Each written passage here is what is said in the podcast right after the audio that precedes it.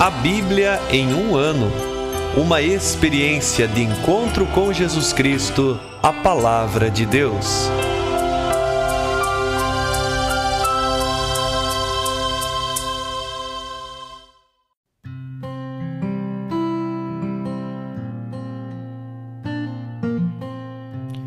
Olá, querido ouvinte do nosso podcast A Bíblia em um Ano.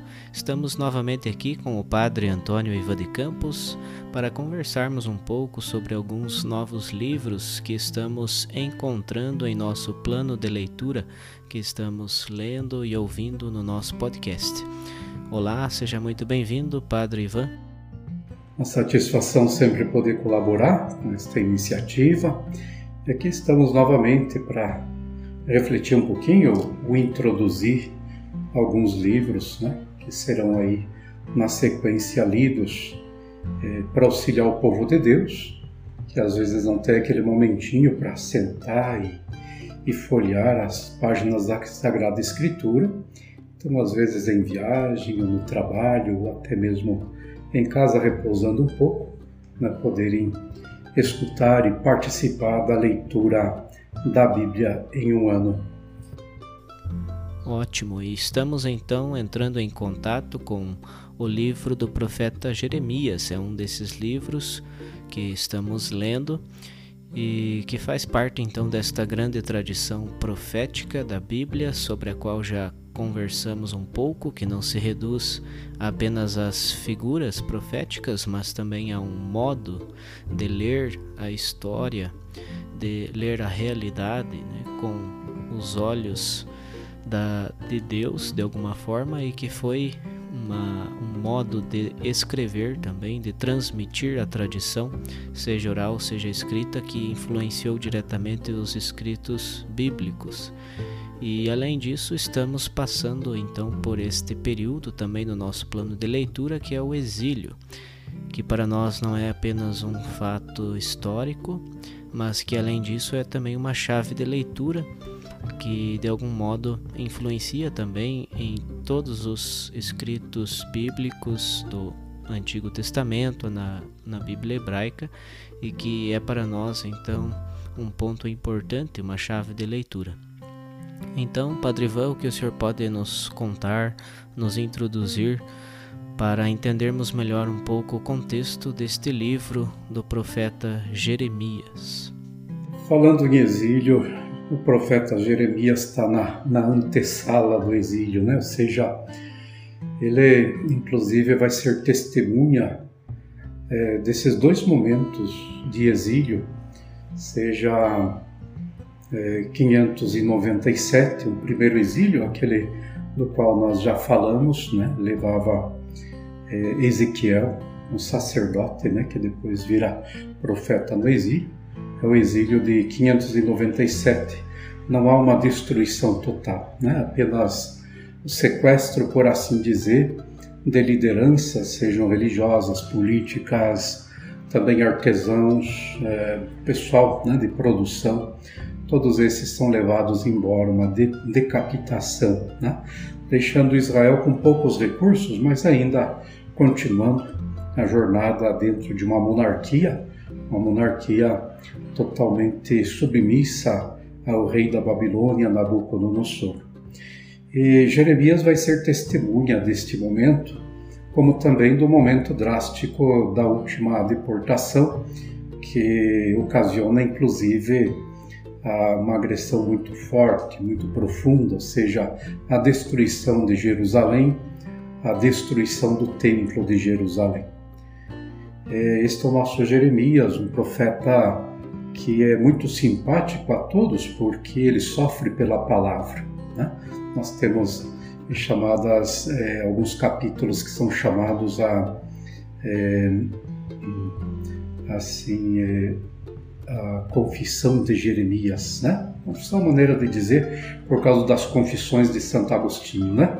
Mas são um momento literário bastante profundo, né? Ele que tinha vindo é, escutando um chamado desde tenra idade, desde o ventre materno me chamastes, né?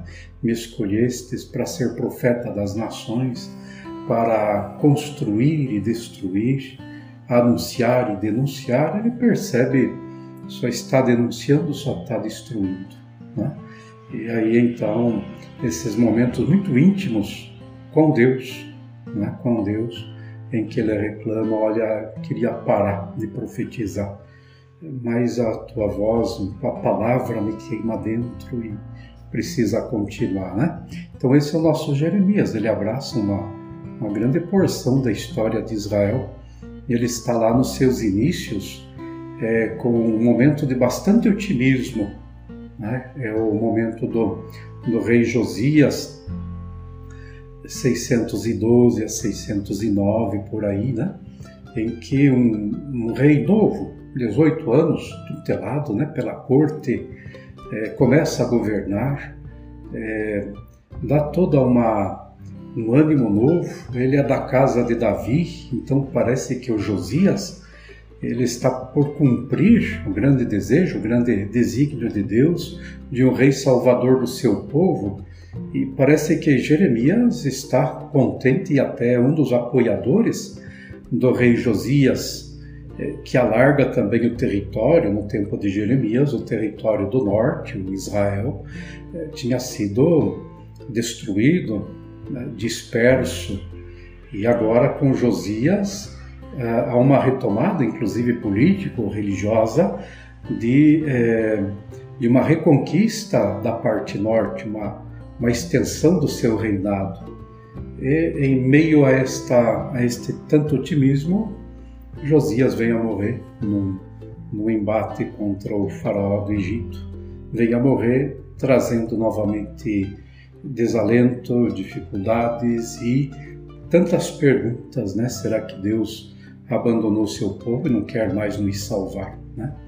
Depois, na continuidade, nós vamos ter uns reis drásticos né, que fazem tudo o reverso de Josias, é, plantam novamente santuários locais não voltados a Deus, mas aos Baals, os chamados lugares altos. Né? Eles fazem uma política de entreguismo, de submissão, primeiro ao rei assírio, né? Futuramente ao rei, ao rei babilônico. E é, é, o nosso profeta Jeremias é testemunha de tudo isso. E qual é a, a grande pregação de Jeremias neste tempo? Né? Conversão.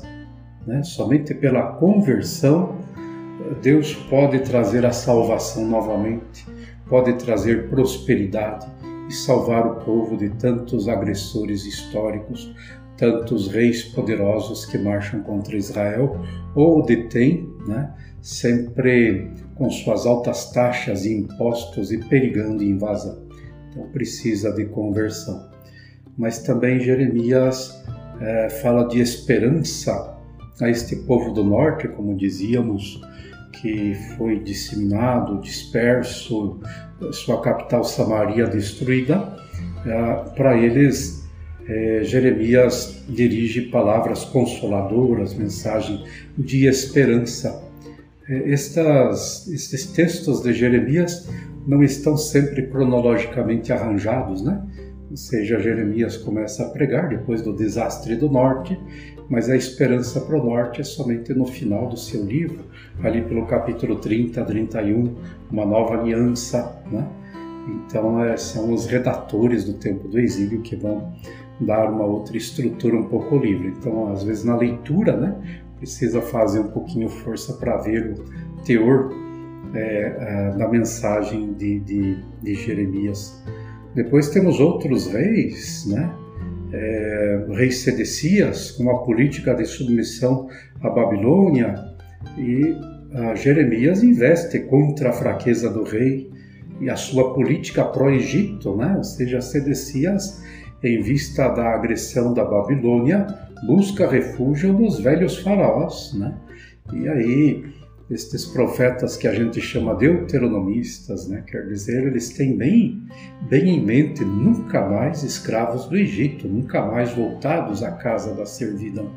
E o que é que agora os reis, em especial Sedecias, se voltam buscar refúgio no Egito, né?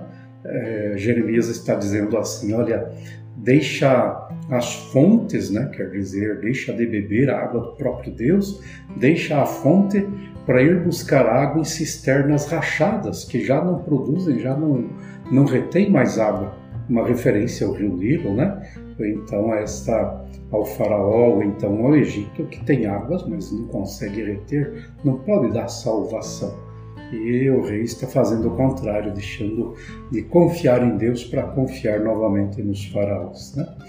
É, discurso contra o templo, né? há uma falsa segurança que é, é, Judá não cairá nunca, Jerusalém não vai cair, porque nós temos o templo, e o templo é moradia de Deus.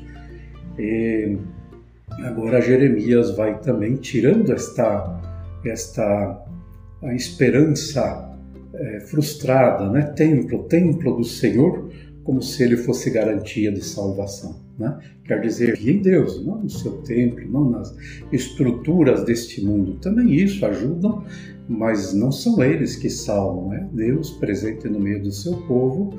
E se não tem templo, Deus continua junto com o seu povo, né? como nós ouvíamos também na mensagem de Ezequiel.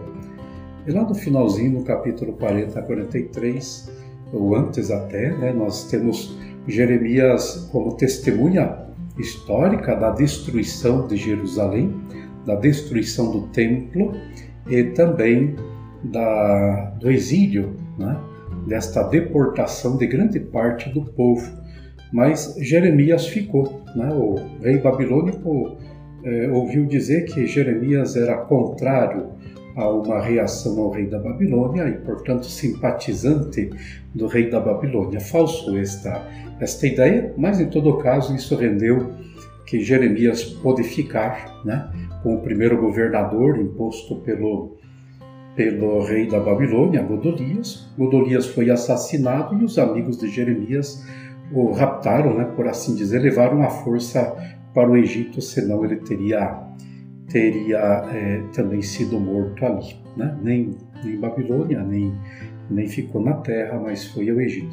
Há uma lenda que se diz que ali ele teve também um martírio, mas não se sabe ao certo, né? ele sumiu aí na, na, no arco da história. Este é o Jeremias, né?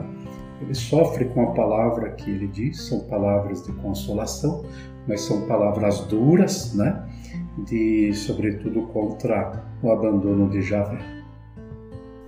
E na sequência nós temos então este livro chamado das Lamentações, que de algum modo pode ser entendido como uma espécie de extensão ou de continuação né, do próprio profeta Jeremias. Então, qual a importância desse livro, como podemos entendê-lo melhor e qual sua relação, enfim, com o profeta Jeremias? Então, além das cartas de Jeremias, né, que ele teria escrito desde o Egito, também temos esta, este outro material de lamentações, tanto cartas como lamentações, às vezes vem agregado ao, ao livro de Jeremias, né, rendendo os 72 livros, né? E às vezes eles vêm separados em algumas edições bíblicas, né? Sempre canônicos, né? Mas às vezes separado de Jeremias, fornecendo um um, um 73 livro, né? Às vezes a nossa Bíblia tem 73, seja porque Lamentações não foi agregado a Jeremias. Eh, não é Jeremias o seu autor, não. Né? Parece-me que é, nesta deportação, alguns cantores, né? Olha os nossos cantores aí das nossas igrejas, né? Levitas, cantores, é, foram poupados, não foram levados embora, porque não tinha utilidade, né? eram cantores do templo. E parece-me que entre este grupo nós podemos encontrar uh, os autores, vamos falar sempre no plural, que são várias páginas, né? É, os autores de Lamentações, né? É, que fornecem então o material que podia ser agregado num tipo cancioneiro, cancioneiro para liturgias mesmo, né? assim como no, na nossa era, no ano 70, eh, o templo foi destruído, o segundo templo, né? Foi destruído e permanece até hoje restos, muros, né? Das muralhas, onde os judeus vão rezar e lamentar, né? porque a, a liturgia deles às vezes é um pouco chorosa, né? Mas também porque tem como argumento as grandes agressões históricas que eles sofrem, em especial o exílio, né? Então nós temos hoje, se visitamos Israel, o Muro das Lamentações, é muito possível que também nos destroços de Jerusalém naquela época, é, destruída em 586, esses cantores né, formularam essas canções, esses salmos, essa, essas orações para serem cantadas ou rezadas em torno a, aos restos dos muros. Né? O, que, que, o que, que diz o nosso livro de Lamentações? Qual é, a, qual é o seu conteúdo? Já no primeiro versículo se diz, né? Como está solitária a cidade antes tão populosa. Lamentações 1, né? É, também parece que muitas viúvas e órfãos povoam esses restos é, de povoados, né? não só em Jerusalém, mas nos entornos, né? Os homens de guerra ou foram levados para prestar serviço à Babilônia, ou foram mortos mesmo, né? Então há muitas viúvas, muitos órfãos, né? algumas expressões de lamentações aqui e ali nós vemos na nossa liturgia, sobretudo de quaresma, olhar e vede se a dor maior que a minha dor, né? Isso é Lamentações 1.12. E é, com Abdias, é, Lamentações prestigia, privilegia o templo em Sião, mesmo que um templo um templo destruído. Sião é Jerusalém teológica, a mãe do povo de Deus, né? Sofrida, né? sofredora, e o templo mesmo nos seus restos. Né? Então são cantos fúnebres, lamentações individuais e coletivas sobre a destruição de Jerusalém, do santuário e as consequências trágicas na vida do povo, né? sede, fome, assassinatos, né? quer dizer, um povo sem governo, depois as coisas é, sempre vêm a menos, né? sempre a destruição, assassinatos e tantas dificuldades traça o retrato da angústia e revolta contra Deus, né? porque a fumaça e a poeira ainda não baixaram. E aí quem ficou sem, os, sem as mínimas condições de vida clamam contra Deus. Onde está Deus? Por que tudo isso aconteceu conosco? Não é só o povo do exílio, os exilados, que vão fazer as mesmas perguntas, né? Será que Deus se enfraqueceu? Será que Deus nos abandonou? Com muito mais razão, esses né, que não, não estão estruturados, o povo que foi, foi estruturado em colônias, né, junto aos rios, Quebar, aos rios da Babilônia. Este não está ali numa terra que foi arrasada e agora clama a Deus. Mas, ao mesmo tempo, Lamentações nos ajuda a um exame de consciência. Né? Puxa, o que nós fizemos para que isso acontecesse? Será que foi por abandono de Deus ou nós causamos este abandono? E aí começa uma linha de arrependimento, pedido de misericórdia, porque Deus, afinal de contas, é Deus da vida. Né? Nasce a esperança no meio de tanta dor, uma esperança radicada no grande amor de Deus. Então veja como faz aí toda uma trajetória, né?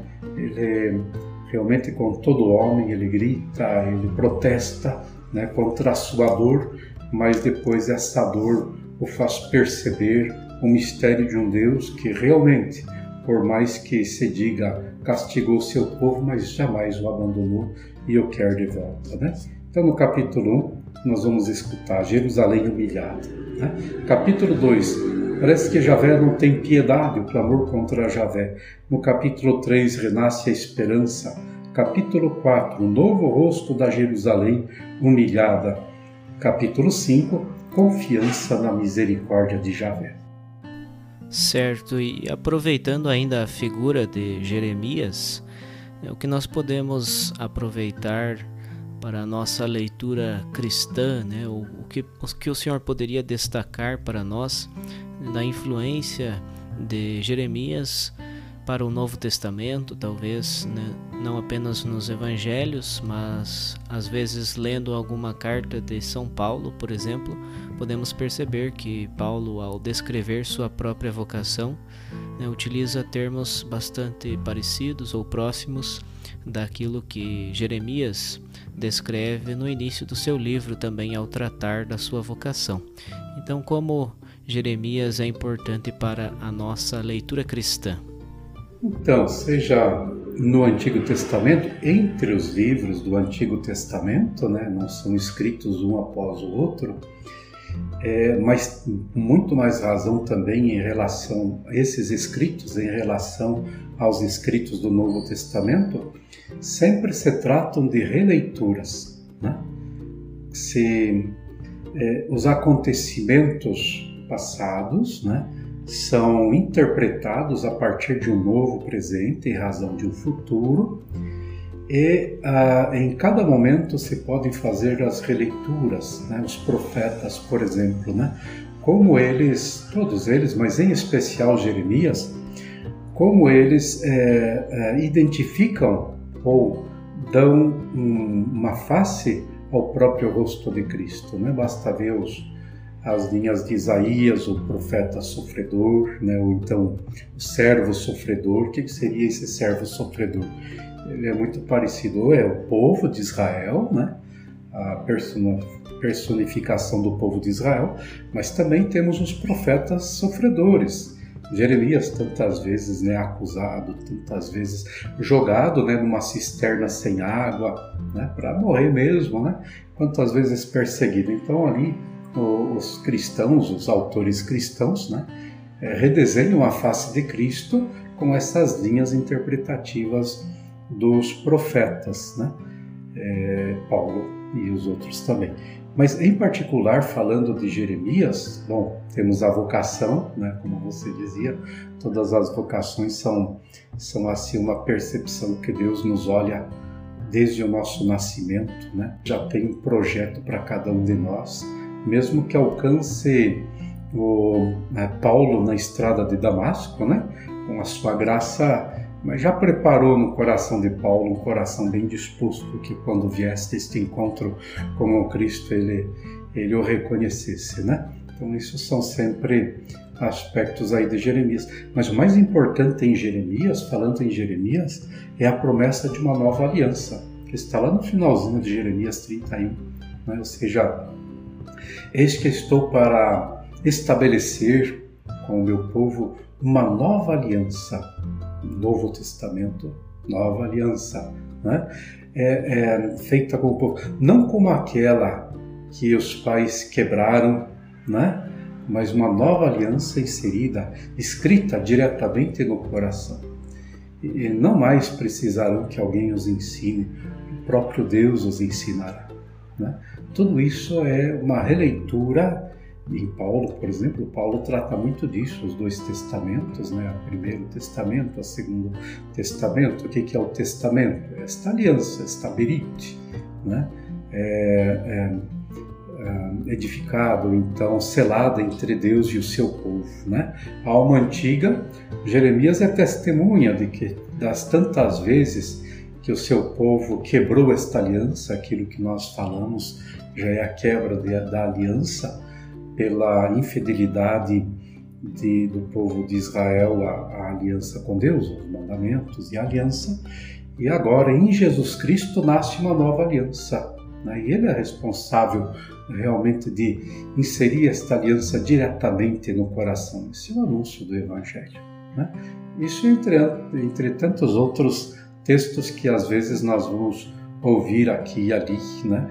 e às vezes até Jesus é, usando, usando expressamente alguma frase, alguma expressão dos profetas, em especial também de Jeremias. Então, além desses livros de Jeremias, Lamentações, no nosso plano de leitura também vamos entrar em contato com outros dois livros nesse período, que é o do profeta Daniel e o do livro de Judite. Então, falando primeiramente um pouco sobre este livro do profeta Daniel, nós podemos é, observar que ele tem algumas figuras também apocalípticas. Né? Eu lembrava que em outro momento, falando sobre outro profeta, o profeta Ezequiel, o Senhor mencionava a importância de ler o profeta Ezequiel para entender o Apocalipse, por exemplo. E então, tratando agora deste livro de Daniel, qual a sua importância né, para a nossa leitura bíblica, especialmente tendo já em perspectiva a nossa leitura cristã, nossa perspectiva cristã, né? o que podemos aprender, como ler melhor o profeta Daniel. Isso, alguns até colocam, olha, a apocalíptica é filha da profecia. Né? Se tratam de dois gêneros bem diferentes para a gente dizer que um decorre do outro, né? mas já está presente sim. Né? Em Isaías nós temos algumas peças apocalípticas, né?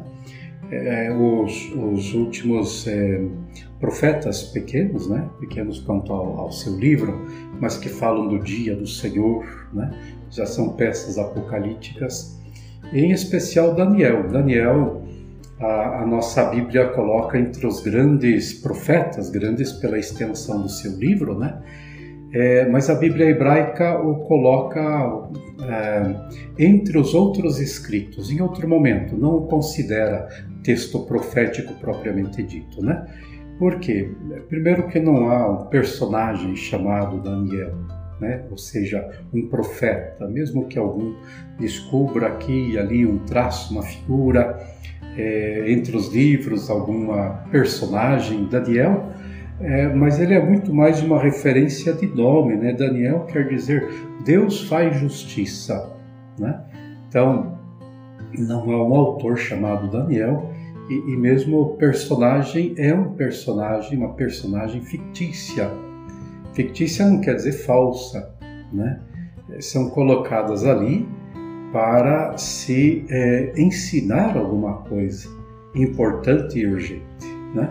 Então, nós temos aqui em Daniel um, certo contexto histórico colocado né, numa corte distante, mas ele responde a um outro momento, aquele momento grego, né, em que o elemento grego está se misturando ao elemento judaico e, às vezes, na maior parte das vezes, até mesmo suprimindo a tradição hebraica.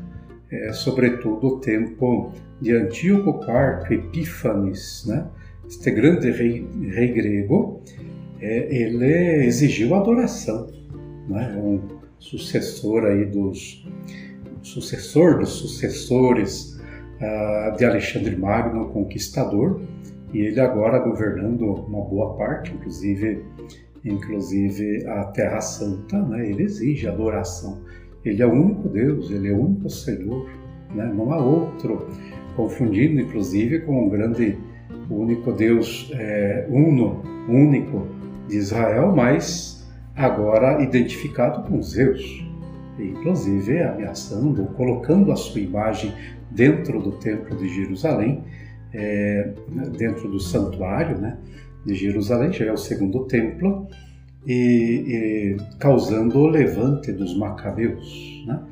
Mais tarde também os macabeus que, que é, organizam um pouco o reino em reação aos gregos, depois também eles moldam o seu, seu reinado é, com as, as características gregas e eles também às vezes se tornam opressores, se tornam opressores do próprio povo, né? É, então, é nesse tempo, né, está, não podemos entender exatamente qual, né, qual o momento, se é esse de Antíoco, um pouquinho mais adiante, os Macabeus, mas é esta situação que encontra e que pede uh, um ensino, né, uma, uma é, narração didática para que se possa ajudar o judeu, agora já helenizado, com cultura grega, a não abdicar dos seus grandes, da sua grande herança, né? E, portanto, nós ouvimos falar, por exemplo, de interpretação religiosa da história. Os profetas faziam isso, né? Em Daniel, nós temos mais do que isso. Nós temos um ensinamento em forma de relato. Então, não vamos buscar a verdade histórica do que é, é, Daniel está contando, né?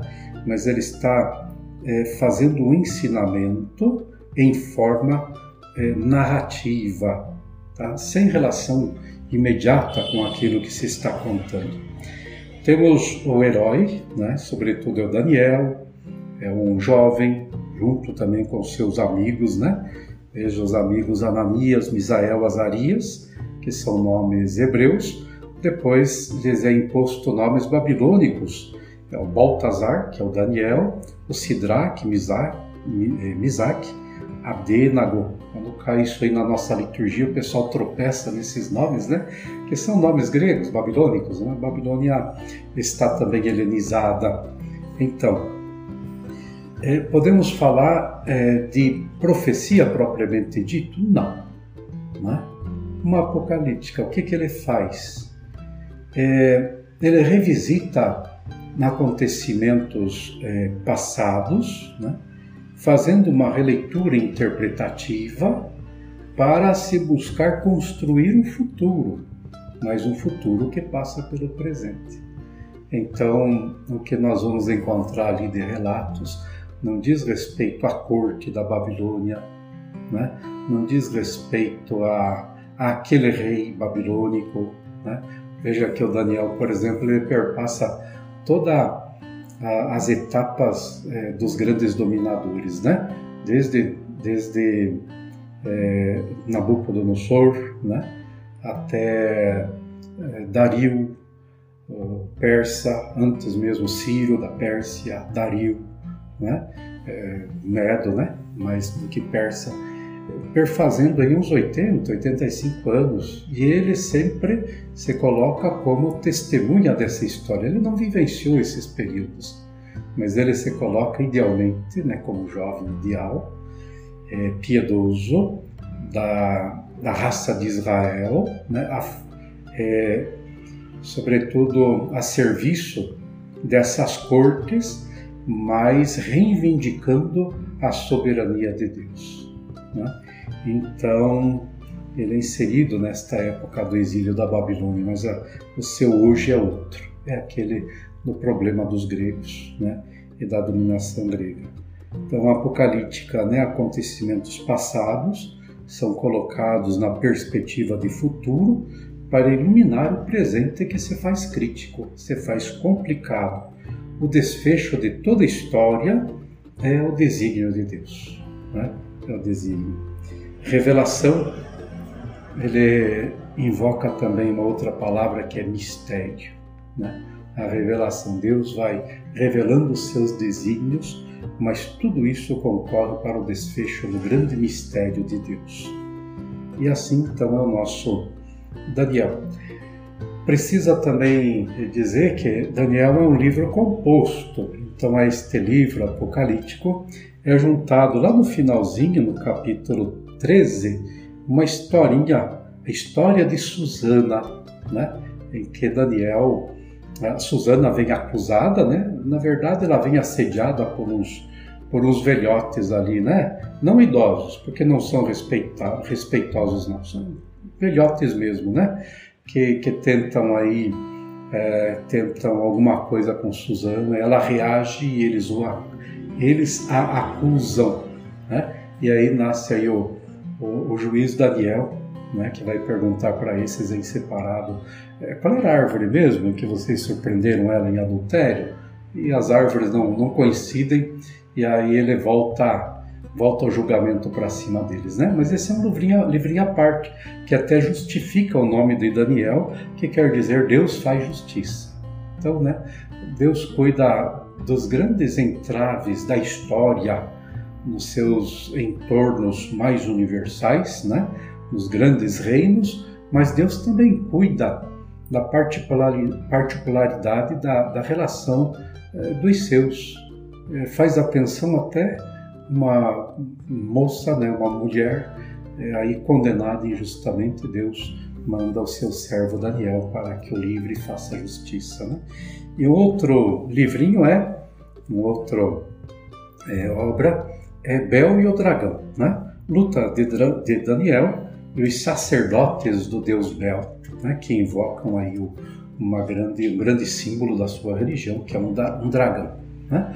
As coisas não correspondem muito, mas para dizer aí o embate religioso, depois Daniel né, mata o dragão, por assim dizer, vence é, estes sacerdotes, né, de Bel, né, e, e etc. Então temos aí mais um pouquinho de produção. Não sei se serão lidas, né, mas se serão lidas, se tratam de algumas é, de alguns textos né, que foram aí colocados junto com o grande livro de Daniel.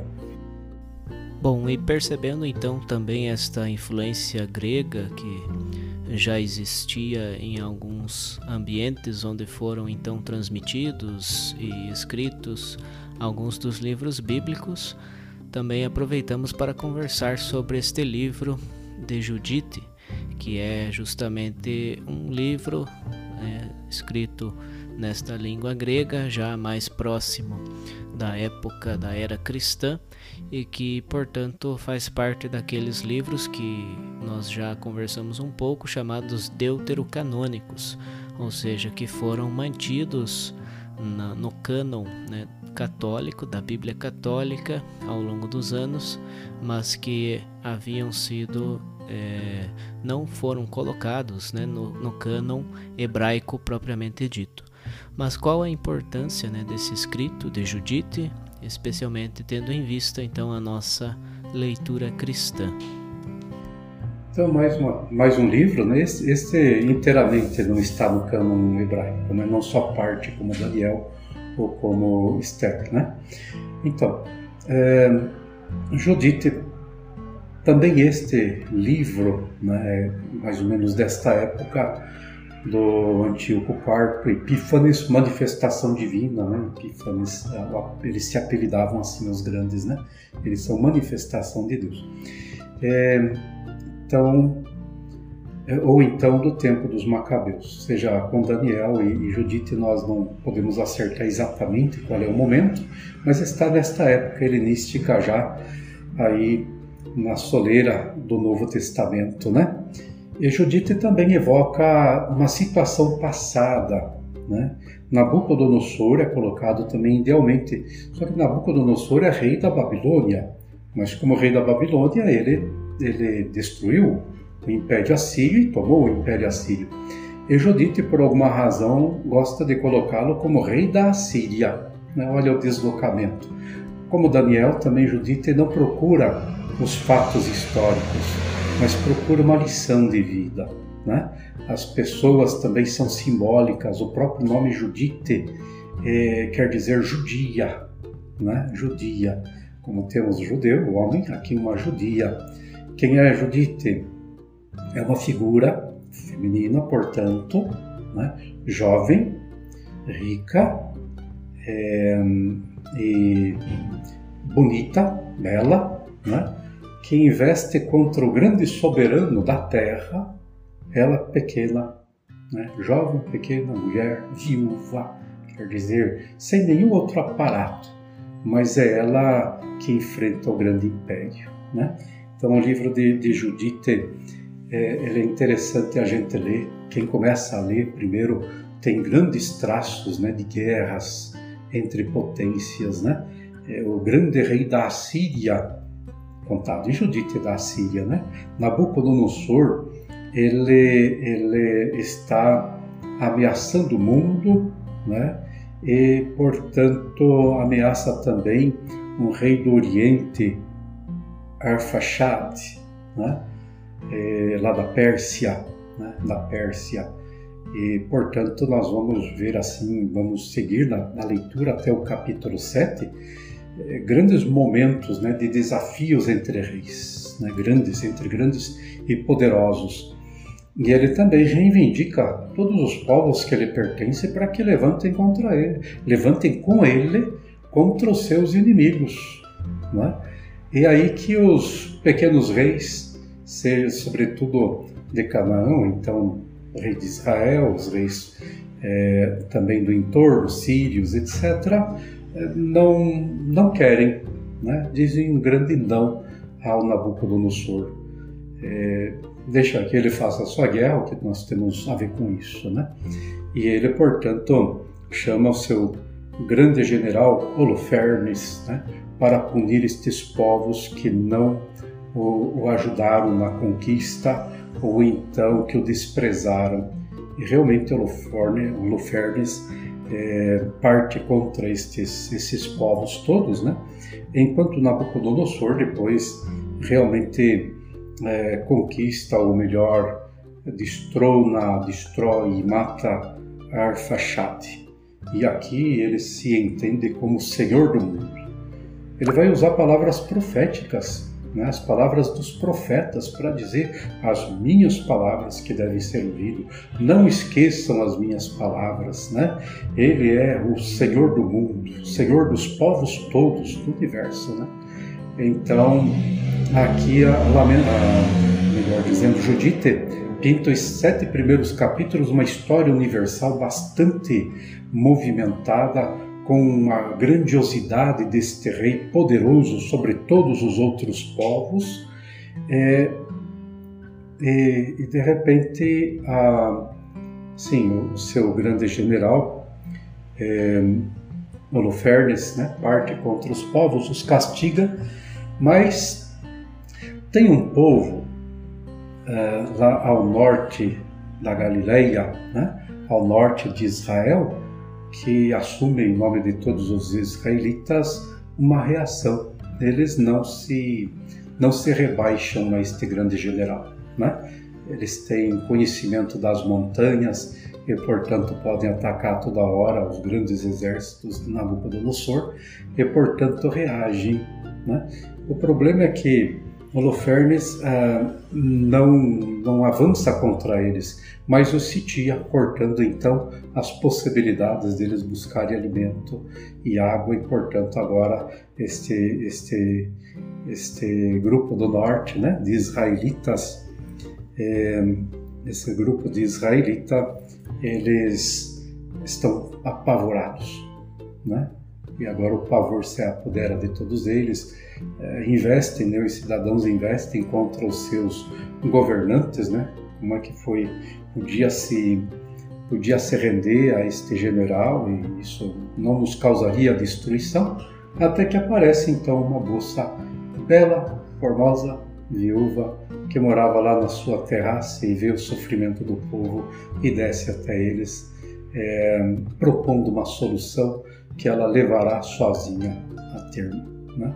usando de sua beleza, de toda a sua feminilidade, ela avança a serviço deste general, né, que o seduz e na sua tenda, sozinha com ele, é, ah, com uma espada, dois golpes de espada, né, o, o degola coloca no alforge, faz uma passeadinha né, para fora do acampamento e leva até Betúlia, que é a cidadezinha, né, e mostra os chefes ao povo se era esse o problema, está aqui nas minhas mãos. E aí, estamos a partir do capítulo 8 a 16, né? Então veja, quando nós vamos ler, ânimo lá, né? Os primeiros que vão fazer a leitura até o capítulo 7, dá gosto ler, porque é bastante né, levantes históricos, levantes guerreiros, conquistas, desafios. Né? Quando chegamos ao capítulo 8, a coisa vai serenando. Né? Você vê uma mulher desfilando na sua serenidade e assumindo os problemas do seu jeito, a coisa fica até um pouquinho, é, um pouquinho mais calma, né? E o que, que qual é a grande, qual é a grande mensagem do livro? Que Deus não precisa de muita coisa, né?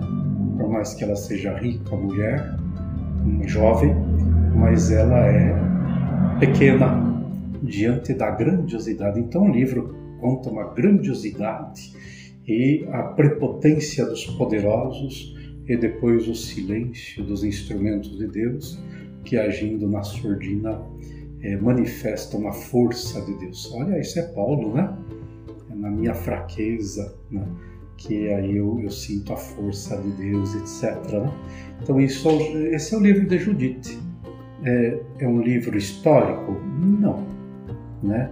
É um livro que procura também ensinar uma grande coisa que Israel está está esquecendo no embalo né, do helenismo, da grande cultura, dos grandes movimentos dos povos, na arrogância das nações e a prepotência dos poderosos, Deus continua a agir na história e, ao final, a história lhe pertence.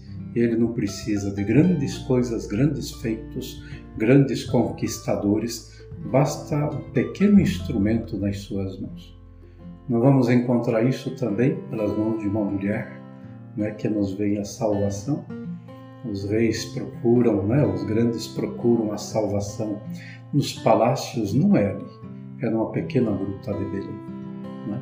Então veja como nós podemos retomar todos os momentos a história e fazer de histórias passadas, antigas, sempre o preanúncio da história a que nós chamamos Evangelho.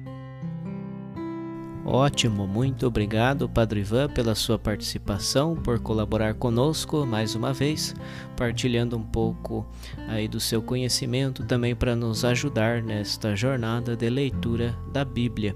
E até uma próxima oportunidade. Até uma próxima oportunidade, né, com muita disposição aí em ajudá-los, ajudá-los a ajudar o povo de Deus, né, a se deliciar com as páginas da Escritura, ouvindo-as, mas ao mesmo tempo compreendendo, né? Viram que a gente não compreende assim somente frase por frase, citação por citação, mas é um contexto muito mais abrangente e queremos, portanto, sempre estar aí dispostos a ajudá-los nesta leitura. Obrigado também a vocês, os seminaristas né, maiores do nosso seminário diocesano, que nos ajudam e certamente ajudados por outros seminaristas de outras casas aí, que nos convidaram a auxiliar nesta leitura. Uma grande bênção a todos os que nos ouvirem. Amém.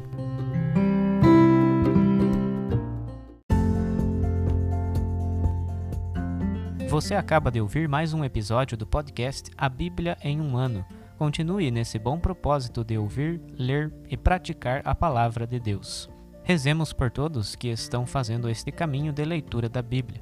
Procure também participar da sua comunidade. A permissão para uso do plano de leitura The Bible in a Year com Padre Mike Schmitz e Jeff Kevins foi concedida por Ascension. A versão original pode ser baixada em ascensionpress.com. Todos os direitos desse plano estão reservados à Ascension. Os demais conteúdos do podcast não são criados, revisados ou apoiados por Ascension. Até amanhã!